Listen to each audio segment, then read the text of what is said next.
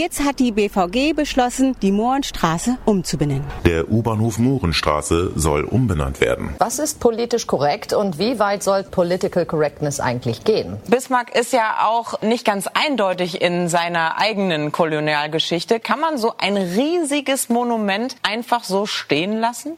Darf die Mohrenstraße Mohrenstraße heißen oder ist das rassistisch?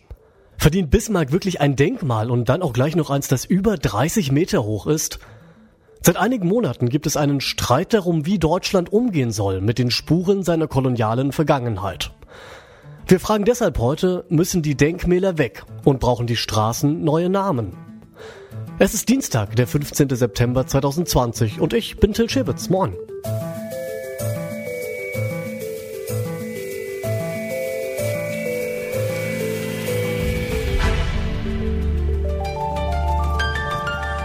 Zurück zum Thema. In Bristol steht der Sklavenhändler Edward Colston nicht mehr auf seinem Sockel, da haben ihn Demonstrierende nämlich einfach im Fluss versenkt. Und auch in Deutschland fordern Aktivistinnen und Aktivisten kritischer mit den Spuren der Kolonialgeschichte umzugehen und das eben auch im Stadtbild. Mal ein Beispiel dazu aus Hamburg. Hier steht eine Statue des ersten Reichskanzlers Otto von Bismarck aber nicht einfach irgendeine Statue, sondern eine Statue, die über 30 Meter groß ist.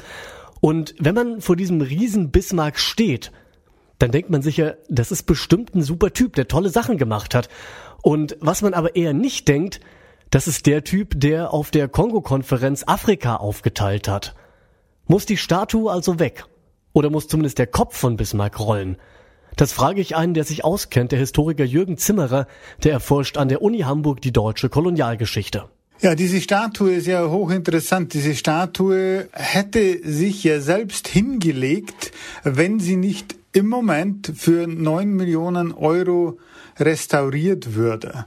Denn Denkmäler sind niemals eigentlich für die Ewigkeit. Das denken sich vielleicht die Denkmalsetzer, aber im Grunde ist unser Stadtbild, unser Gedächtnisraum voller Denkmäler, die auch wieder verschwinden, die verwittern, die umfallen, die entfernt werden. Das heißt, der normale Prozess ist eigentlich die Veränderung und nicht das Einfrieren eines bestimmten Erinnerungs- und Gedächtnisbildes, wie es jetzt gefordert wird.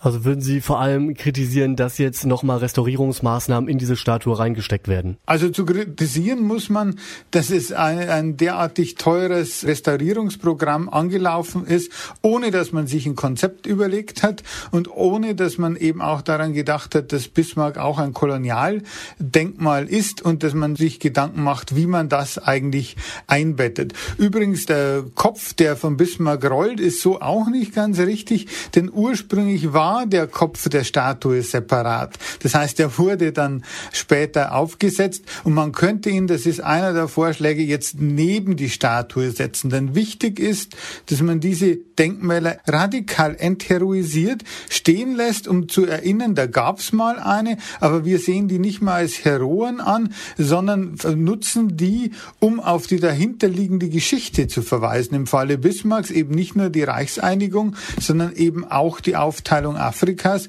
und eben auch der Eintritt Deutschlands in den Kreis der Kolonialmächte. Nun ist es ja bei vielen Straßen so, da weiß fast niemand, wer dieser Kolonialherr zum Beispiel ist. Deswegen frage ich mich, wird die Rolle von Straßen und von Denkmälern in der aktuellen Erinnerungskultur vielleicht auch ja ein Stück weit überschätzt? Das ist ein schwierig, äh, schwieriger Punkt. Das heißt, die Straßennamen sind ja bestehen. Wenn sich jetzt jemand beleidigt fühlt und eine Debatte beginnt über eine Straßennamen, ist eigentlich die Entscheidung, sie nicht umzubenennen, de facto eine Neusetzung.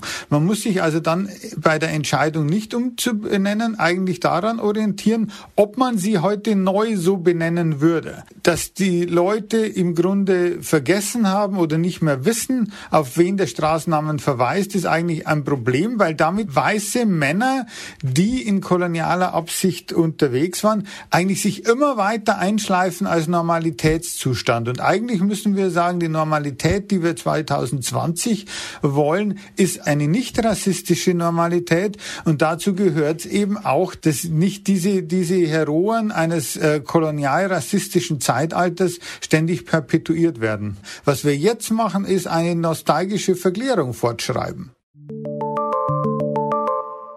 Mohrenapotheken oder Bismarck-Denkmäler. Seit den Black Lives Matter-Demonstrationen werden die Stimmen lauter, die ein reflektierteres Verhältnis zur deutschen Kolonialgeschichte fordern.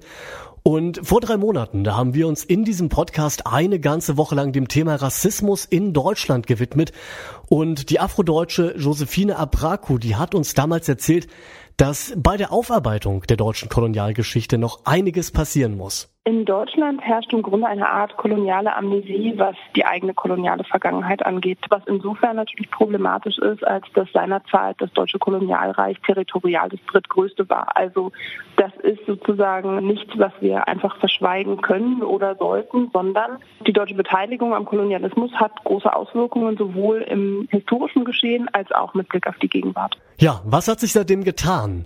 In Deutschland wurde vor allem über Straßen gestritten, über die Berliner Mohrenstraße zum Beispiel. Die soll jetzt nämlich nach einem afrodeutschen Philosophen benannt werden, nach Anton Wilhelm Amo. Und auch die U-Bahn-Station Mohrenstraße sollte umbenannt werden, allerdings in Glinka-Straße. Dann hätte sie zwar nicht mehr das Wort Moor beinhaltet, stattdessen aber an einen Antisemiten erinnert.